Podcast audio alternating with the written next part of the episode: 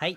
スドヤンの恋のニアラジオ、前回の続きです。はい。ね、あのー前回あ紹介したあ新 AK 間宮さんの Let It Go の曲を流しながら、えー質問箱の質問に答えていこうかなと思います。はい。ね。では、あのーどんどん答えていきたいと思いますので、じゃあ早速いこうかなと思います。えー、っと、まずは、えーっと、ピーマンってどうやって克服したらいいですか？ねえ、これ子供が質問してきたんですかね、これ。ねえ、ピーマンか。まあ子供なら誰でも通過しなきゃいけない壁ですかね、これね。まあ私もピーマンは、あの、慣れるまではちょっとね、疎遠してましたけどもね。まあ僕の場合はま自然にいつのいつの間にか食べれたっていうか食べるようになったっていう感じですかね。だいぶ前に。はい。それだけ大人になったのかなって思います。はい。でえっとまあじゃあどうやって克服したらいいですか？ですけどまあそうっすね。僕の意見だったらピーマンをこう何かに包んで一緒に食べたらどうですかね。まあ多分この方法もしかしたら定番だと思うんですけどね。例えばこうハンバーグとかハンバーグの中にピーマン入れて一緒に食べちゃうみたいなね。はい。まあそれで克服できたらいいんじゃないですかね。はい。はい、じゃあ次。えー、漫画は読まれますか？好きな漫画トップ3を教えてください。ね漫画、そうですね。昔は、小学校の時はよく読んでましたね。で、今は、まあちょくちょく読んでますね。はい。そうですね。まあちょっと昔過去の話も加えるとしたら好きな漫画トップ3、まあ、第3位はあのー小学館のスーパーマリオくんですね。あの沢田幸雄さんが書いているスーパーマリオくんです。まあそもそも僕マリオが好きなのでゲームで。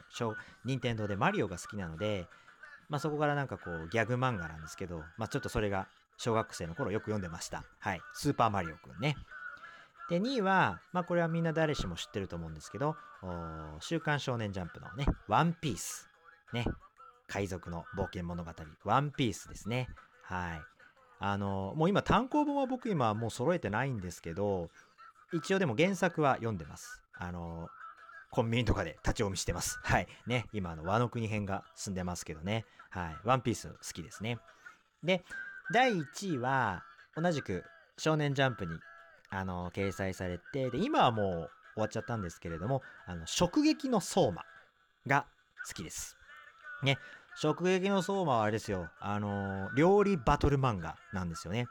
でこう主人公の相馬はあの定食の息子定食屋の息子なんですけれどもまあそんな定食屋定食とし定食屋とし定食屋食堂としての知恵を生かしながら、あのエリート料理人たちを次々と倒していくような、はい、そんな漫画です。でね、私、料理はしないんですけれども、でもなぜか料理漫画は好きなんですよね。はい。でもその中で、こう、直撃の相馬が一番面白いです。ね。こう、またね、主人公の相馬が、もう料理人としてね、こう、バトルを繰り返していって、こう、成長していく姿が面白いんですよね。なんていうか、料理人としての、こう、プロ意識が強いっっていうかあしっかりしてんなっていうか、まあ、漫画なんですけれどもそんな主人公相馬のキャラクター性に設定とかに、まあ、私もすごく強い憧れを抱いてました。ね。だから面白かったですね。はい。なので直撃の相馬が1位です。はい。ね。はい。じゃあ次。えー、年上の恋人もいいよね。いや知らんがな。年上の恋人もいいよね。えーっと、これ質問じゃなくて、こう、同意を求められてるんですけども。うん、まあそうですね。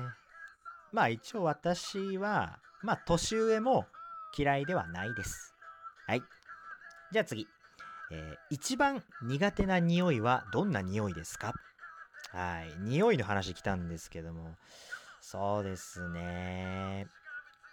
まあ苦手な匂いっていうか、まあそうですね、強いて言えば、まあこれは、あの、今もっていう話じゃなくて、まあちょっと過去の中でこういう経験をしたっていう話になるんですけど、あの、中学の時に、あの、同じクラスのある一人の女の子がいたんですよ。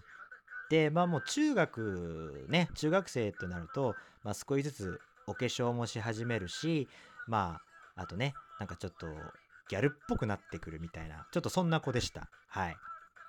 でその子があの香水をつけてるんですけれどもその香水の量がやばかった。どぎついんですよ。つけすぎやと思って。その匂いがやばかったですね。はい。なんていうかもうちょっと調節したら多分本来はいい匂いなんでしょうけどでもその子のね自己アピールが強いのかもう香水がめちゃくちゃきつかったです。つけすぎやと思って。ちょっと私は私としてはその時はちょっと微妙に吐き気を催すぐらいちょっと強かったですね。ちょっとその匂いが嫌でした。でしかもねあのある日席替えで僕の隣になった子があるあ僕の隣になったことがあるんですよその子が。もう大変だった。うん大変でしたね。本当に。まあどんだけアピールしたいんだよ。どんだけ男にアピールしたいんだよっていうね。そんなに強かったら逆に離れるわって思うぐらい。もう香水つけすぎどぎつかったです。その匂いがやばかったですね。はい。じゃあ次。えーできたら車やめたいですか？えー、っと、ちょっと何言ってるかわかんないですね。いや、なんでわかんねえんだよ。っていう、まあ、サンドイッチマンの振りはさておき。えー、と、これ何ですかね 本当に何の話なんでって感じなんですけど、そもそも、あの、私は、あの、車も免許も持ってないです。はい。なのです。車やめたいですかって言われても、特に何もお答えはできないですね。はい。まあちょっとまだいつ、車とかね、免許とかは、ちょっとまだいつ取るかは未定ですしね。はい。っていうか、こういうのって、高齢ドライバーに聞くような質問じゃないですか？これ。ねうん。車やめたいですか？っていう。まあね、あのー、高齢ドライバーによるね、交通事故とかが増えてる時期がありましたしね。だからやっぱりそれで、あのー、高齢者、ね、何歳以上はからもう免許証をあの返さなきゃいけない返却しなきゃいけないっていうのがあるじゃないですかでもなんかあの地方とかのね車を交通手段にしてるような人とかはまあそれは困るっていうふうに思う人がいるんじゃないかなって私は思うんですけども。まあそういう質問じゃないですかこれ。そういう高齢ドライバーに聞くような質問じゃないですかね。と思います。はいちょっと話がそれましたけどね。はい次。インスタグラマーって知ってますか？投稿でお金を稼げるらしいです。はい。ねそうみたいですね。インスタグラマー知ってますけど、まあ、なったことはないです。まあ、そもそもなんかあんまり、インスタグラムもそうですし、なんかそういうネットを使ってお金を稼ごうっていうふうには、まあ、特に私は思わないですかね。でもただ、あのインスタグラムで、まあ、ある時、まあ、ちょっと、あるダイレクトメールが届いたんですよ。で、あの、シャルムっていう会社で、こう、みんなの体験談まとめメディアの会社なんですよ。そこからあのダイレクトメール連絡をいただいたことがあってであなであのあなたのインスタの投稿を拝見させていただきました。よろしければその体験あ体験談を紹介してくれませんか？と一つの話につき、あの1000円ですよっていうまあいわゆるそういう話が届いてました。まあでもまあ、てかこれがインスタグラマーというかわかんないんですけども、まあ、ちょっとそういう話が来たっていう話なんですけど、まあ、特にでも、ネットにあげるようなそういう証、あ体験ってあんまないし、まあ、たかだか1000円ぐらいじゃねっていう感じなんですよね。だから、まあいいかなって思ってます。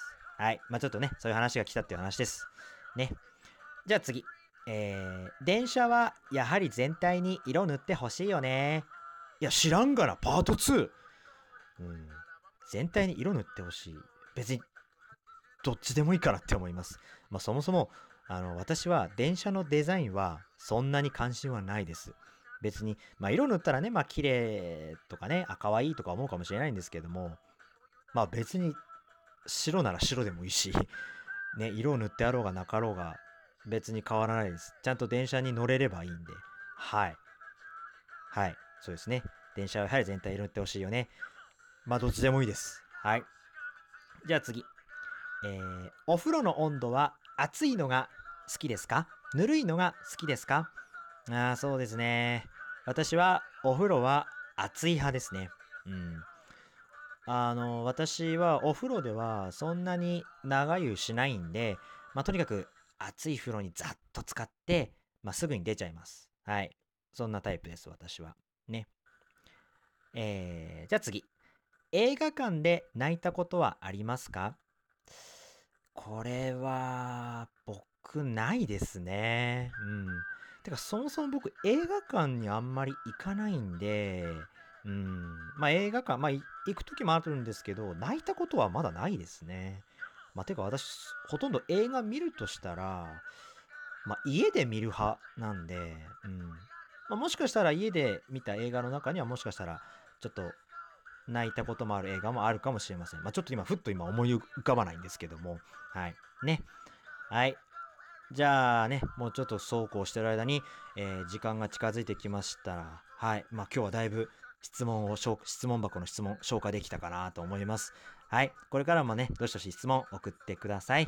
あり質問、いつもありがとうございます。まあ残った質問をね、これから随時、えー、答えていきたいと思います。はい。じゃあここまでえー、恋のニャラジオ聞いてくださってありがとうございます。じゃあ、えー、今日もこう言って締めたいと思います。あなたは愛されるために生まれた人です。それではまた次回会いましょう。グッバイ